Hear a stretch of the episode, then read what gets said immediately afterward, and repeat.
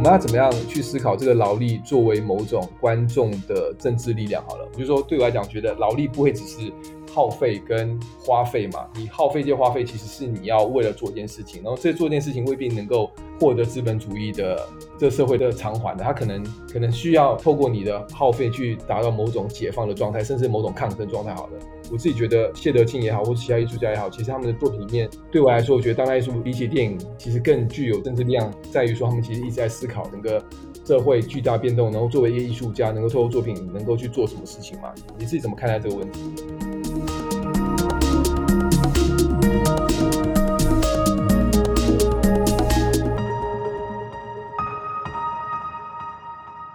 各位听众朋友，大家好，欢迎收听台北当代艺术馆 Mocha on Air 的 Podcast 节目。我是今天的节目来宾王胜宏啊。那我平常是一位艺评人啊，从事的主要是台湾当代艺术的这个评论跟书写。那这次的节目邀请我跟另外一位很重要的电影学者啊，孙胜宏老师一起来对劳动、身体还有缓慢电影的一些相关的讨论进行一些对话。哦，那我想这个题目基本上它触及到的面向其实蛮广的哦，它不单单呃跟电影研究本身有关，其实也跟当代艺术的一些讨论有关系。除了呃荧幕上看到的那个，比如演员的身体啊，或者是说呃在剧场头身体之外，其实也涉及到观众的身体，所以会有蛮多很有趣的话题可以开展。哦，呃，那是不是也请孙老师跟大家说说话？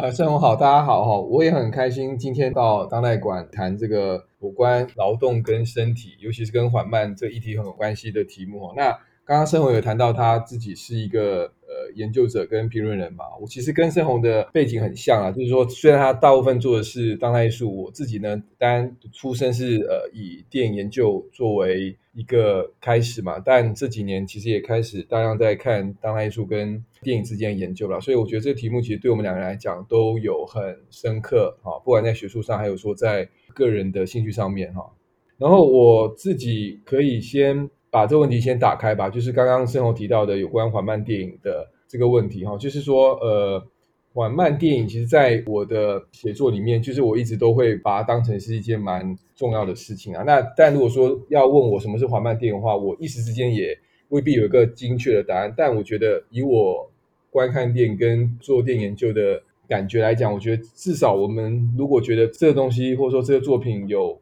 缓慢感的话。呃，尤其是电影好了，我觉得至少会有三个层次吧。第一个就是说，在美学上面，我们可能会觉得说，这个作品的镜头哈，一镜到底，或者说长镜头，或是说它的镜位啊，似乎都没有太大改变哈。然后它不太像我们在看蒙太奇或是有快速剪辑的那种影像啊。然后第二个部分可能是表现在叙事上面，这样的一种叙事呢，它可能没有因果关系啊，它可能就是一个完全不停的要让故事跟。某种戏剧性张力呢，降到最低的一种影像。好，那另外一个我当然觉得说是在刚刚胜宏提到的哦，就是说在这些缓慢电影里面，呃，演员的表演很关键。然后这些演员的表演呢，有些时候他可能几乎是动作非常缓慢啊，走得很慢，或者是说他在一定的场景跟故事里面，他基本上没有什么对话。啊，所以我觉得综合刚刚讲的这个美学的叙事的跟表演的这种。元素组合起来呢，也许有一种影像，就是会让我们觉得啊，有点不耐烦啊。呃，那种不耐烦不是一个贬义啊，就是我们今天也许看蔡明亮，我们今天可能看泰国阿比查邦啊，或者说我们今天看贝拉塔尔这些人的作品的时候，他们的影像其实都会让我们有一种非常非常非常停滞的感觉哈。我们也许得花非常多时间去看他们到底在干嘛，或者说再看他们到底故事进行到什么地方，或者说我们到底要看。呃，他们的表演是什么样？所以这些呃元素好了，刚刚谈到的美学、叙事跟表演，他们会让观众造成一种很沉重的一种观看的力道。那么力道也许就可以称之为是一种缓慢的一种状态。诶，那我是不是可以呃多问孙老师？就是说，所以表示说缓慢电影在电影研究里头，它有还蛮多面向，但是其实相对来说，其实很很确定的一些定义。对，因为缓慢电影的研究，其实我的观察是，它也没有超过二十年了。它最早其实，在先从九零年代末、两千年初的时候呢，从一些欧洲的评论开始，啊，有人就开始谈当时的欧洲的电影现象，然后一直到东亚的电影现象，发现说有一批导演啊，几乎是呃艺术电影的重要的作者哈，都是常常在国际影展上面得奖的这些大导演。他们的作品非常非常缓慢啊，所以当时这些评论被提出来的时候呢，其实是贬义大过于褒啊，啊，就是他们其实大部分的评论都在批评这种作品，他们觉得说就是有点做作啦，然后觉得为什么观众需要花这些时间去呃看这些作品，然后以至于说它似乎是对我们某种生活的复制嘛，等等等等等啊，然后这样一种 slow cinema 经过了十几年的改变，或是说某种演进好了，它其实呃慢慢从一个评论的现象移转到。学术现象这样哈，所以这个学术的研究，其实在欧洲一直到台湾哦，或者说华语世界好了，它其实在这近十年其实引起很大的风潮了。所以我我自己会觉得说，呃，缓慢电影它作为电影研究的时候，其实体现的是当代的艺术电影的一种状态。这样，我们基基本上会把这些缓慢电影指称是一种国际艺术电影的作者，譬如说像我刚刚讲的，呃，蔡明亮，然后台湾可能还有侯导，然后中国可能还有贾樟柯。哦，欧洲当然更不用讲，他可以把这个戏谱呢推回到六零年代的安东尼奥尼啊，然后呃近代的塔可夫斯基，或是刚刚谈到的贝拉塔等等等等等啊，所以他其实有一群这种作者的一种宫殿好了，然后他其实行塑的这些呃这些伟大的艺术家，他们怎么样去行构他们作品里面的某种时间感啊，所以这些作者之间他们未必认识哦，或者说他们已经跨越了时间空间，甚至是跨文化的一种。一种状态，可是他们的作品面总是像我刚刚说的，它有美学叙事跟表演上面的某种共同性。好，所以有些时候我们在学术上面研究，就会把这一批的作品啊，称之为是一个缓慢电影这样。啊，所以这些缓慢电影在很多时候，像我刚刚说的，它一定是指称的一种呃作者意识非常强烈啊，他要让观众感觉到这个作者正在推动什么事情，然后这种推动呢，反而有些时候不是那么明显的，他必须要让你感同身受。所以我觉得那个缓慢感其实。我还是会强调说，它其实是一个相对的概念啊，就像我刚刚讲的，这些作品它可能相隔了半世纪，可是它们之间对于缓慢的定义跟某种呃呈现的状态其实不太一样。有些作品我们也许在半个世纪之前觉得它非常非常慢，可是在半个世纪之后我们看反而会觉得很好了。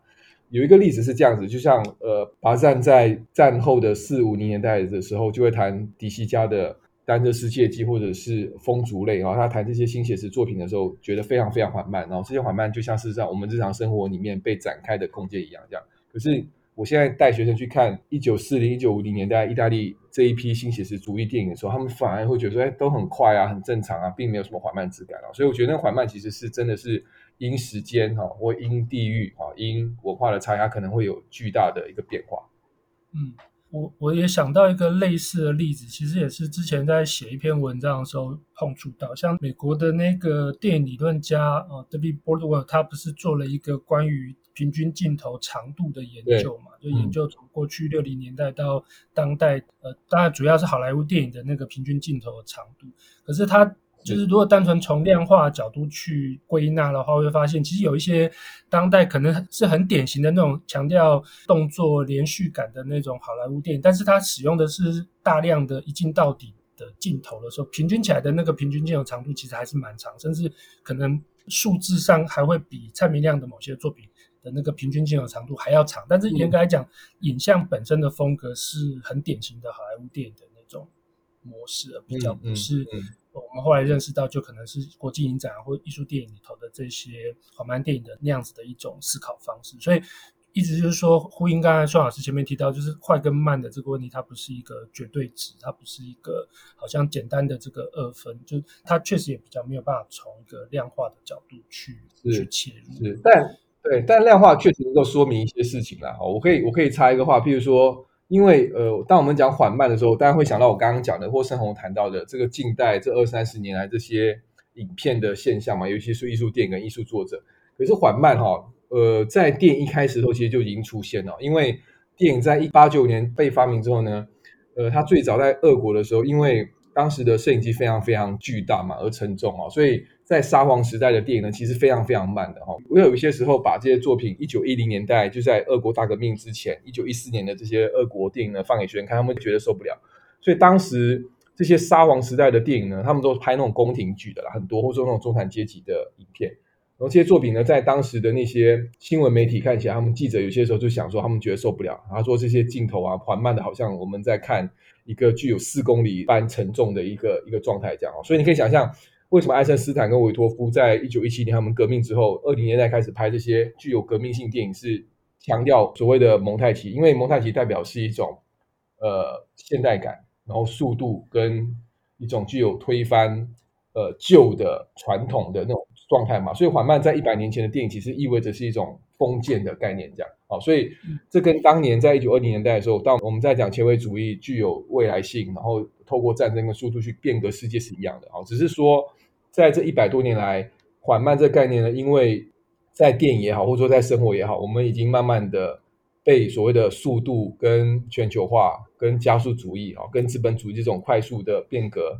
所呃。就是所影响嘛，所以等到近代这二三十年来，呃，有一种语调，就是说啊，出现一种所谓的慢活生活，然后要让缓慢生活去重新的改革我们这种被快速侵扰的生活啊。所以我觉得缓慢电影它为什么会在这二三十年来的语境中慢慢的被大家发现哈，是因为其实跟我们在全球化里面，好像我们开始要推翻一种新的，不要再跟资本主义有关系那种快速的生活是有关系的。但我还是会想要说。缓慢电影在所谓的这种缓慢的生活的提倡之前，它早已经存在了，只是它跟我们当代的一种生活状态又可以结合在一起。我觉得这是一个值得呃思考的现象啦。啊，就是就这个缓慢的概念来讲，它其实有很多的东西方文化跟历史差异啊，跟这种刚刚谈到这种呃生活的节奏跟甚至一种人生哲学，好了，我都觉得它其实是是有相关系的，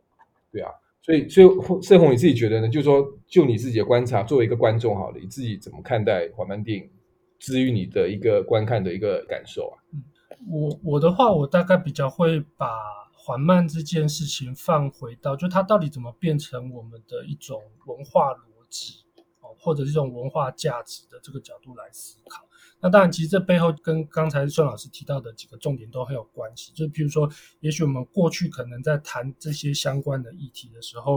呃，有时候很容易把它变成是一种区域的文化特质来理解。譬如说，我记得在林松辉写的那一本《蔡明亮与缓慢电影》里头，他其实有谈到类似的问题，就是说，可能过去会有一种预设吧，比如说，呃，可能对欧洲来说，就是缓慢好像被当作是一种。时间或者是物质上的这种奢侈品，就它既可以被拿来追求，但它同时好像也是一个，就是是一种文化的彰显。然后用这个来相对，比如说，也许呃急速发展的东亚的地区哦，就是对于缓慢的思考又是另外一种理解哦，又或者是说，可能就很快的会跟这个全球化啊、现代化、哦工业化的这些焦虑。混在一起谈，那也就是说，好像就会使得有时候我们讨论这个问题的时候，就只要思考上一不小心，它就很很容易立刻落入这种地域的划分，比如说预设着欧洲就等于慢，亚洲就等于快，它就变成是一种很奇怪的这个划分。所以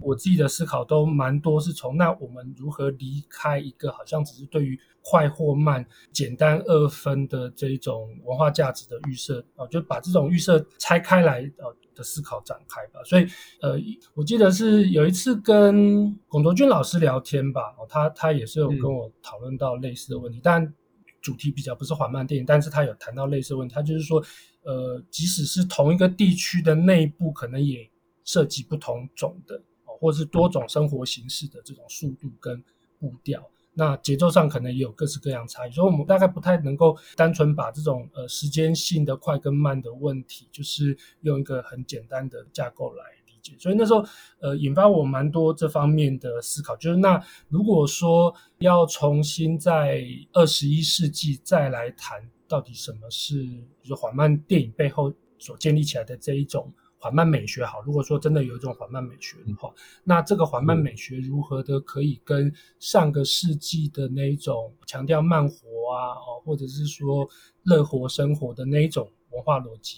就是拉开距离。尤其是我们这个年代，特别是历经的疫情，我觉得其实是一个蛮大的分水岭嘛。就尤其疫情里头，很多时候其实我们反而是强调快，快是一个重要的价值，不管它是作为一个国家。就是国力的展现哦，又或者是说他在面对那个当代的生命政治的时候，快有它的必要性，或者是有它的合理性。所以，我们好像也没有办法单纯只是说在面对那个资本主义的加速状态的时候，就只是站在它的对立面，然后宣称一种很浪漫化的或者很天真的缓慢。就我自己大概就比较是从这个角度去想说，如果在这个年代，尤其是在这个呃加速变成是一个我们没有办法忽视的一个新的价值的一个年代头，那在这个年代里头，到底要怎么重新的谈？缓慢，那缓慢除了呃在生活层次上它具有重要意涵之外，还有哪些层面值得开展？大概是这样子吧。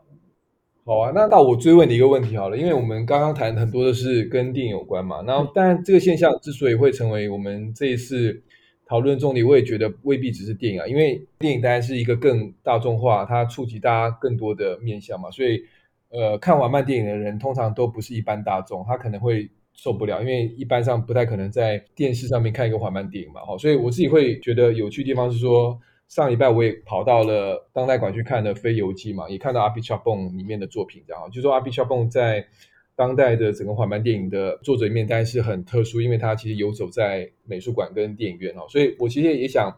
透过这个问题去反问你，就是说，因为你作为一个当代艺术的研究者啊，对谢德庆有很棒的研究，在博士论文的。书写里面，所以我反而问说，哎，如果说缓慢电影它已经呈现在电影里面，已经有一定的形态好了，像我刚刚讲的几个例子跟它的表征好了，那在当代艺术呢，你怎么去看待这个问题？它跟电影有没有什么可以的对话，或者说它有没有什么差异性，是和电影是是可以有所不同的？我自己是把它理解成，尤其是因为这几年，呃，蔡明亮的电影也开始在美术馆头展出，我想确实是一个重要的关键。我想。孙老师在这边也有很多的写作，那我自己也也很认同，就是说，因为当电影进入美术馆之后，那整个讨论的场域其实都有很多的变化哦，包括说很实际的，就是在美术馆的空间里头，当我们要重新在美术馆空间里头展缓慢电影，又或者是说，嗯，不是直接展那个电影的影像，而是说把它重新。比如说像呃蔡明亮的很多的展览里头，它其实有一些重新空间装置化的这样子的尝试哦，又或者是说像这个行者的系列，它从原来一开始可能只是呃一部影片，慢慢发展成它其实也在这个比如说壮围沙丘演出哦，那后来还有一个衍生的这个剧场的版本玄奘等等等等，就是。它有一个在进入空间啊，或者是说进入当代艺术的这种展演的形态里头，它有产生蛮多的这个变形的。那我自己是蛮关注说，那当原来我们只是在黑盒子在电影院里头看缓慢电影，到现在呃重新回到美术馆的这个空间里头看一个。可能诉求观众必须要沉静下来哦，又或者是说花相对长的时间来面对这样子的一种展演形态的时候，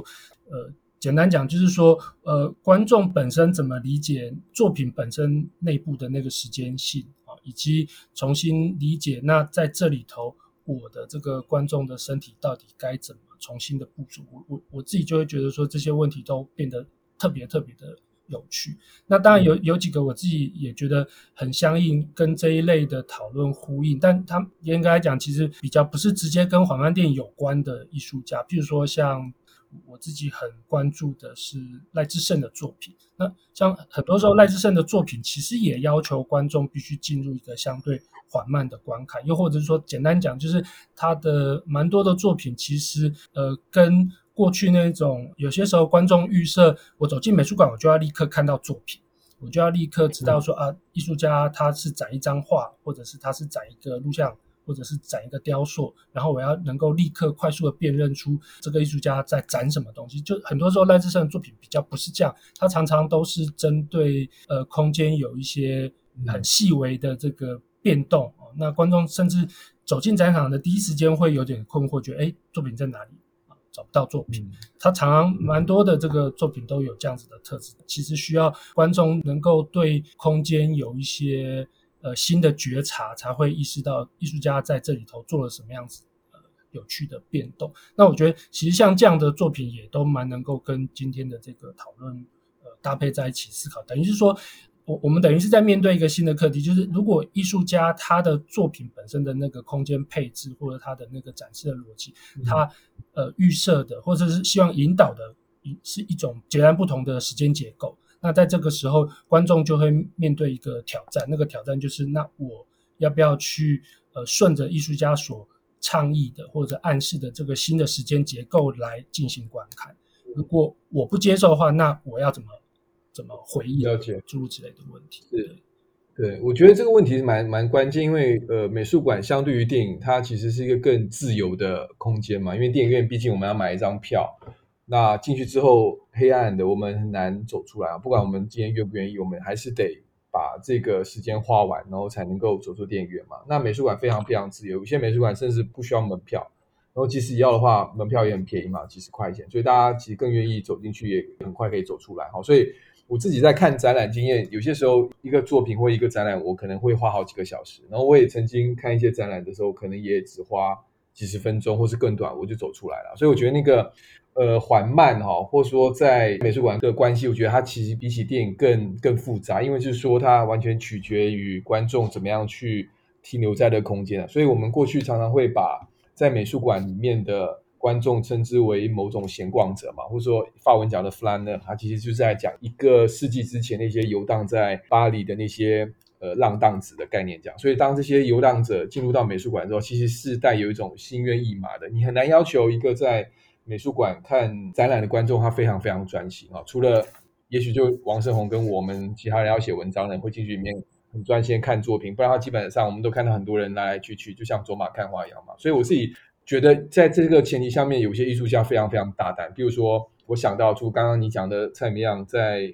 宜兰把玄奘跟行者放入到那个空间去的时候，我觉得他大概花了一个很有趣的时间嘛。比如说，他现在已经是进入到第四、第五年了哈，就是说你很难想象台湾有一个展览可以做好几年。都是由同一批作品在在做，因为我当然觉得这是因为有一个空间的一个便利性啊，比如说他现在在台北也许没有办法，可是，在宜兰他有这样的一个空间的时候，他可以让艺术家进驻在那个地方，让这个作品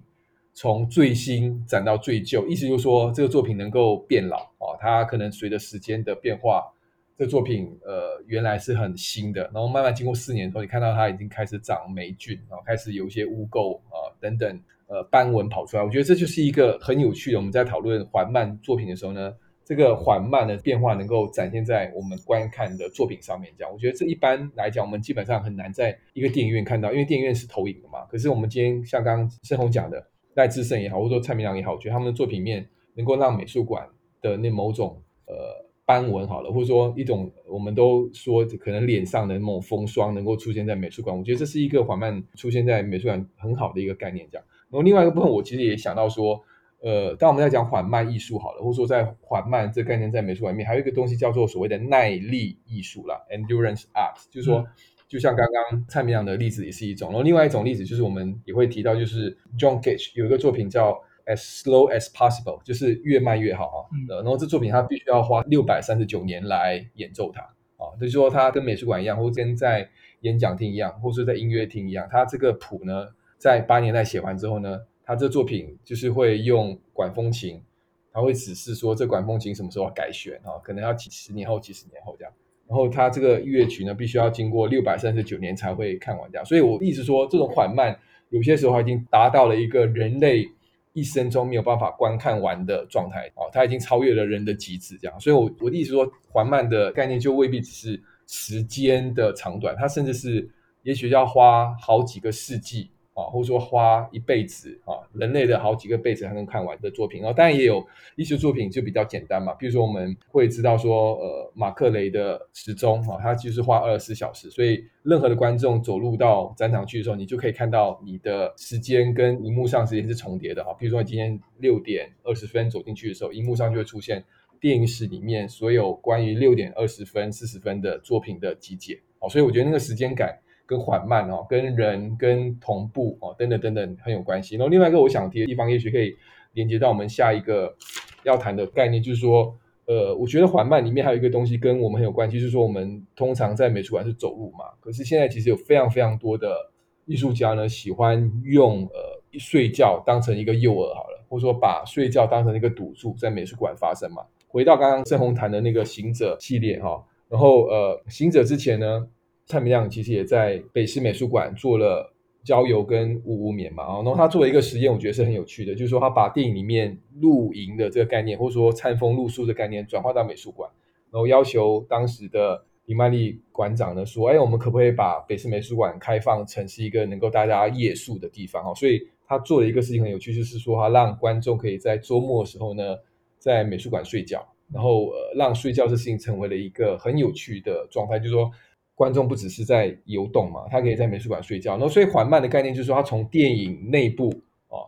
小康的睡觉，延伸到了美术馆的一个现场，观众也在睡觉。所以，我觉得就变成是一个把这个缓慢这个时间的问题呢，扣合到了整个呃一个影像跟观众的关系，它已经混为一体的啦。因为，因为常常有人会把缓慢电影用了一个很有趣的比喻嘛，就把它叫做 furniture cinema，就是。所谓的家具电影，就是它，它其实像一动不动放在你的面前，让你直视它。就像我们今天看一个人在睡觉的时候，Andy Warhol 六零年代拍了很多他的朋友或是他的他的爱人在睡觉的状态，这样。所以我觉得睡觉其实跟缓慢其实会连接在一起，这样。然后可是很多艺术家会让这种睡觉跟缓慢的连接在一块，成为一个能够呃改变美术馆的一个一个时间感的一种一种形态。嗯嗯嗯，这是你的猫在叫吗？对，我的猫在叫，就是因为是在录，哦、所以是猫在叫。我觉得太慢了。哎，孙老师刚刚提到这个，让我想到说，啊、所以我我确实觉得说，尤其是转换到当代艺术的场景里头，在想这个问题的时候，我觉得关键确实就是说，呃，因为看起来就是新的这些展演形式，包括您刚才提到，就是蔡明亮他在北市美术馆提议说那个呃夜宿美术馆的这些活动的设计，我觉得很有趣的地方就是说，他都呃。凸显了就是当代艺术的展演里头很很很能够去把一些呃我们原先认定的那种，我我自己理解就把它理解成这是一种审美的协定，就是我我们对于那个看一件作品或者说理解一件作品到底要花多少时间，这背后有一个默契啊，就是艺术家跟观众之间的这个默契，我我。简单把它说，这是一种审美协定，就它它牵涉到我们到底面对一件艺术作品的时候，我们会不会觉得它太过冗长，会不会觉得它沉闷？哦，跟这个协定其实蛮有关系。那当代艺术有趣的地方就是说，它提供一些契机，让这个协定可以被改变，或者它可以有一些新的游戏规则的制定。那这个游戏规则的重新制定，它背后就牵涉到一系列是这种。我觉得是一种时间经济学的课题。那我到底愿意在美术馆里头哦，跟这个蔡明亮的影像长相厮守多久哦？是一个晚上呢？是一小时呢？还是一个礼拜哦？就它好像提供了蛮多这种新的契机，让这个协定可以被改变。那我觉得其实回过头来看，它就会使得原先我们呃本来已经可能被限定的那个跟电影有关的那个观影文化，就可以有一些新的改变。那当然，它这背后其实还是牵涉到说，我们到底对那个艺术家他作品本身的形式啊、语法啊、结构啊、节奏等等的一些原本的预定的设想，然后这个预定设想在新的这个空间、新的展演形式当中形成了哪些转换，然后观众他原来经营的那个旧的观影文化里头所预设的一些既有的常规，甚至包括我们很习惯的那些影音收听的。习惯，这些习惯在这个新的展演形式当中，是不是有可能被打破？我觉得如果有的话，它就会形成一些不同的速度。哦，它就那个速度不只是影像里头的那个速度，也包括就是观众如何感受自己的身体游走在美术馆、游走在新的这个空间当中的那个速度。那在这个情况底下，就是原先可能本来很沉闷的东西，其实就有可能变得很新奇。哦，又或者是本来觉得时间。必须拉很长才能够看到那个完整性的作品，它就有可能有一些新的阅读方式。所以我都觉得说，好像就是在这个当代艺术的展演的这个条件里头，艺术家好像呃越来越有意识的去改变这个我刚刚前面说这种时间经济学背后原先被预先设定的一些条条框框，那也就使得这种。呃，就是到底观看是不是呃一个本来好像很强调那个苦劳哦，就是它它是一种是一种劳动形式的那样那样子的一种诉求，就会产生一些新的讨论的面向。我自己是这样理解的。是，对，因为我我觉得回到我们刚刚讲那个劳力好了，观众的劳力，我们通常都会把它看成是一个要耗费很多的状态跟精神嘛，所以我刚刚提到那个睡觉作为一种。呃劳力的表现的时候，其实某种新的一种一种形态出来。为什么这样讲？是因为我们都知道说，在美术馆或是在电影院睡着是一件不礼貌的事情嘛，所以现在很多的艺术家会去思考说，我觉得反而他们未必只是要把这种所谓的呃不正常的礼仪带入到艺术机构，而是说他们觉得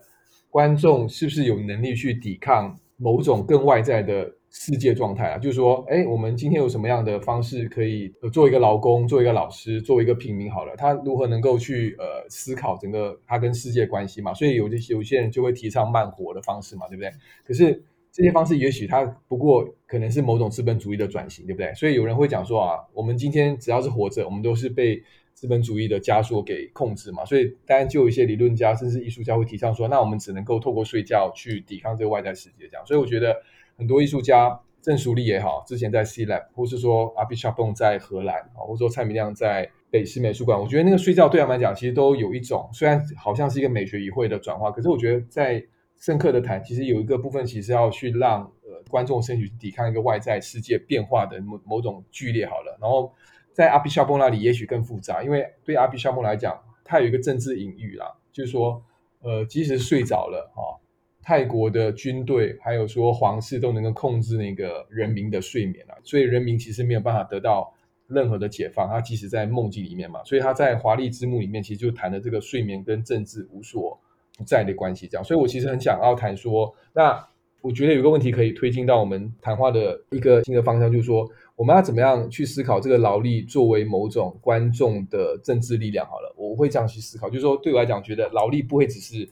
耗费跟花费嘛，你耗费这些花费，其实是你要为了做一件事情，然后这做一件事情未必能够获得资本主义的这社会的偿还的，它可能可能需要透过你的耗费去达到某种解放的状态，甚至某种抗争状态。好了，你自己怎么看待这个问题？因为我自己觉得谢德庆也好，或者其他艺术家也好，其实他们的作品里面，对我来说，我觉得当代艺术比起电影，其实更具有政治力量，在于说他们其实一直在思考整个。社会巨大变动，然后作为一个艺术家，能够透过作品能够去做什么事情吗？你自己怎么看待这个问题？呃，简单讲，就我我主要是从说前面因为提到说艺术家他们可能其实可以在他的作品，在他的展演形式当中设计一些新的机制，这个机制可以重新对我们怎么感受时间的那个时间性啊，有一些新的反思。那我觉得关键大概就是说。呃，艺术家他如何透过他的作品提供一种观看的不可能性，哦，来来这个引发我们的反思。比如说，像我自己研究谢德庆，我其实最在意就是说，谢德庆他其实从头到尾都很关注，呃，就你要把他的作品看完。基本上是一件不可能的事情，所以你如果用原来的那个作品的整全性的架构来理解啊，我要花一年的时间把一个行为艺术的表演完整的看完，基本上这件事情本身是不可能的，它有一个在观看上无法。就是面对那个作品的全部的这样子的一个基本的挑战。那在这样情况底下，其实我们呃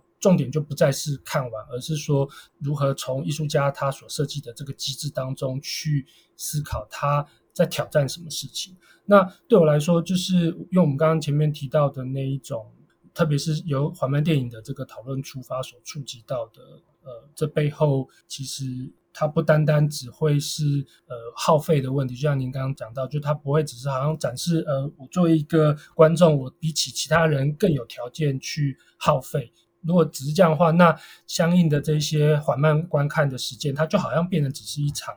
呃我自己的说法是，就它好像就变成是一种时间的夸父宴，我们来比赛谁比较有这个能耐，拥有更多的时间资本来消耗掉。哦可是其实，呃，如果只是这种时间的夸父宴的比赛的话，那其实就还是离不开那个资本主义的逻辑。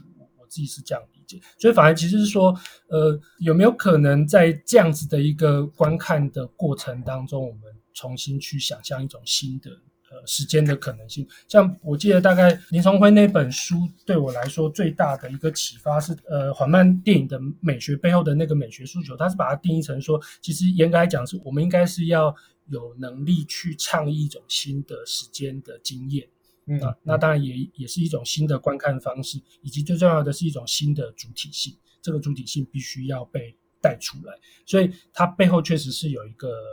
简单讲就是是一个一个政治性的意涵，就呼应刚才孙老师最后提到，就是最后观众的这个身体被艺术家所牵引之后。不管是那些跟着蔡明亮走到户外啊，又或者是说那些好奇着李康生的身体，以至于在那个行者的展演过程当中，就是围观的那些群众，就是观众的身体有机会因为艺术家的作品的这个呃特别的时间结构的设计而被牵引，所以它形成一种，我觉得那是一种身体跟身体之间的共振。那那种共振的网络关系，它其实就有可能有一种新的政治意涵在里头，它可以有一个新的行动的可能性。我自己是这样子理解。是，我觉得蛮好的。就是我们现在谈这个问题，呃，我想再往最后一个部分推进，就是说回到你刚刚谈的那个。身体解放的可能性的时候，我觉得我会想到几个例子啊，就是我在做陈建仁猜想世界跟高俊宏的博爱的研究时候，其实我发现一个蛮有趣的一点，就是说我们刚刚谈到的都是在美术馆啊，或是说在电影院发生嘛，但这两位艺术家呢，透过他们的作品，在过去几年呢，做了很多的活动啊，然后把观众啊，或者说报名的观众呢，带到了乐圣疗养院，带到了。郊区或者说一些废墟的空间去哦，然后这些劳力的一种行动，我觉得是很惊人，因为它不太像是美术馆啊，我们可能只是走到一个室内去，然后在冷气房里面，或是说在电影院里面，我们可以安静的看一部电影这样。然后你去跟陈建仁跟高俊宏呃的作品。尾随的时候呢，你必须花上呃好几个小时哈，你要爬山涉水，你可能要有点危险，甚至是跟俊宏到这些安康招待所的时候，或是海山煤矿的时候，都有这种跟幽灵啦、跟过去政治的状态有点关系的一种恐怖感。那甚至说，因为有些地方已经是私人场所，所以你进去的时候必然会有一种被被人家抓到的那种那种危险感，这样，所以你必须冒险这样。所以我自己觉得说，那个耗费。或说某种劳力的观众好了，在这里有有一个全新的意涵啊，就是说这些观众他们愿意和艺术家一起去看一看过去历史里面哈这些空间到底发生什么事情，然后进而呢希望通过自己的某种身体实践好了，然后去把这些他们的感受带到这些空间里面，然后我觉得具有一种新的政治实践，就是说其实我觉得俊宏跟陈介仁都要培养一种。新的观众状态，这样就说这这些观众不只是为了看作品，不只是为了享受作品，他们其实要在这些观众身上呢，刺激出一种他们也具有某种几乎是像一个行动主义者一样状态，甚至是说你可以说他们其实就是某种潜在的社会运动的运动的人士这样。哦，所以我觉得观众对我来说，我觉得他已经不会只是一个观看者了，他他甚至他必须要成为一个行动者，他才能够让作品跟社会的连接，然后进而最后未来的。某种政治改革跟呃政治解放跟批判，我觉得才会成为可能的啊，这是我觉得可以透过刚才你谈的那个作品的状态去连接一个更大的形态。这样，我反而会有一个最后一个问题想要问你嘛，就是说我们刚才谈的非常多这种缓慢啊、劳动跟观众嘛，那对你来讲，你自己觉得说你怎么样会向观众说，假设这个问题放入到一个日常生活实践的时候，你自己怎么理解这个问题，或者说放到我们个人身上好了，我们到底怎么理解这些？呃，这些关系的一种构成，我我自己的话会觉得说，尤其是这一方面的研究，其实给我最大启发，大概就是说，呃，我们的日常生活有蛮多的，比如说像包括我们看 Netflix 啊，呃，追剧啊，哦，这些很日常生活的面向里头，其实我我们都被框架在一种表面上看起来其实是赋予我们主动权，就是我比如说我们手上拿着遥控器，然后我们可以自由的随选随看。然后我们可以依据着面对那个很巨大的影音资料库，我们可以任意的挑选各种的纪录片啊、电影啊等等，好像我们握有那个时间的主权。然后，呃，这个影音环境其实也提供我们蛮多，就是你可以针对眼前的这个影像，呃，进行各种的编辑啊，比如像 YouTube 的平台，然后你可以截断，你可以跳过它，你可以重复播放。等于是说，影像本身的那个时间性，现在好像表面上看起来，我们获得了一个主控权，我们可以主导它。可是相对的来说，它其实也暗示着，就是在这个过程当中，你其实不需要等待，你不需要好像只是顺着那个作品既有的时间结构来感受它，因为你手上握有遥控器，或者是你有编辑的这个能力，所以你可以让作品屈从于你的这个时间性。但我我反而觉得说，恰恰是在这个层次上重新去看缓慢。电影的讨论啊，哦，又或者是说重新去看那些要求着你必须要跟着艺术家走到户外，或者是你必须要跟着艺术家沉浸一段时间，你必须在美术馆里头睡上一觉哦，这一类的作品，就是反而它是一种提醒，就是说其实有一类的作品它。没有办法在一个你只是拿着遥控器，然后从你自己的这个视角出发，要求作品依据你的这个时间结构来展示的这个状态里头获得意义。意思是说，还是有蛮多作品其实是你必须要跟随它的时间性，你要跟它一起走进去那个空间，或者是说你要呃跟着它的那一个缓慢的步调、沉静的步调来慢慢的感受。那那个时间的历程才会向你展示一些东西。简单讲就是说，这种长时延的体验的顺序以及那个历程，很多时候其实它比较不是在我们任意改换的这一种。我觉得那是一种当代的这个影音世界赋予我们的一种很奇怪的欲望嘛。那它比较不是在这种加速的欲望底下能够展开的东西，就它有些时候是一种延迟哦，又或者是说它有些时候其实是一种不可见的状态。那你必须要在就是这个等待的这个情境当中，才有可能去呃重新感受它。要说就是回到日常生活层次给我什么启发，我觉得反而其实是让我更去关注说，那到底我在日常生活当中哪些呃事物其实暗示着我，你你要快，你要快啊。或者说你要赶快跳过，或者是你要赶快的这个节省现在的这个时间进入下一个阶段，反而会现在变得对这些事情更敏感一些。那孙老师你呢？你你自己怎么想？好，我就也许就用这段话作为回应你的一个一个方式，就是说对我来讲，呃，缓慢电影或缓慢艺术好了，或者说我们刚刚讲的这种劳力跟劳动，呃，我觉得我很多时候和我的日常生活其实是切断啊，因为就是说。认识我的人都知道我讲话很快，就像我们这一次的谈话，大家可以听到嘛。盛鸿跟我其实很大的的反差，就是我是那种讲话很快，然后思考必须要跟讲话的速度一样快。所以我觉得缓慢电影对于我来讲，其实我会一直觉得它是一种修行嘛，懂我意思吗？就是我好像每次在看这些作品，在写作的时候，其实让我能够安静下来。可是日常生活其实不是这样哦，所以这让我想到我曾经呃有问过阿比查蹦啦，然后他他讲一个例子，我觉得可以跟大家分享，就是说他。他自己从来不觉得自己的电影很慢，他觉得很正常啊，这是他的时间观，他的一种时间状态这样。可是呢，当他有一次跟朋友去去个地方的时候，他跟朋友一起去坐电梯嘛，然后他进入到电梯的时候呢，他就会安安静静在等那个电梯的门关起来这样。可是他的朋友呢，就会很急的要去按那个电梯的那个按钮啊，关门关门关门啊。当下就觉得啊，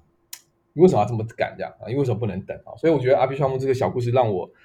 有一个很好的一个一个讯息，就是说，哎，似乎我需要花更多时间去用我来对待缓慢电影或缓慢艺术方式去对待我的日常生活了。就说我需要再慢一点，然后去看待身边周围的人，然后让这些事情成为了一种真的一种缓慢的一种呃一种生活感。我觉得这样也许可以，也许对我以后或者说对我正在做事情，我觉得会会更更密切点，也许我才能更享受其中，不会只是一个断裂的一种一种状态。哦，大概是。大概是这样的一个一个感受，这样。OK，谢谢孙老师。因为我想说，确实好像重点就比较不是单纯的时间的奢侈或耗费的，它其实可能还是关乎我们日常生活，我们如何重新体验它，呃，赋予我们哪些不管是观看或者是体验的这个条件。那就希望以上的内容对于今天的听众来说，都有一些新的启发或者是一些有趣的思考。好。那就谢谢盛鸿，谢谢大家。今天我们可以花一段时间聊一聊这样的一个过程。谢谢大家。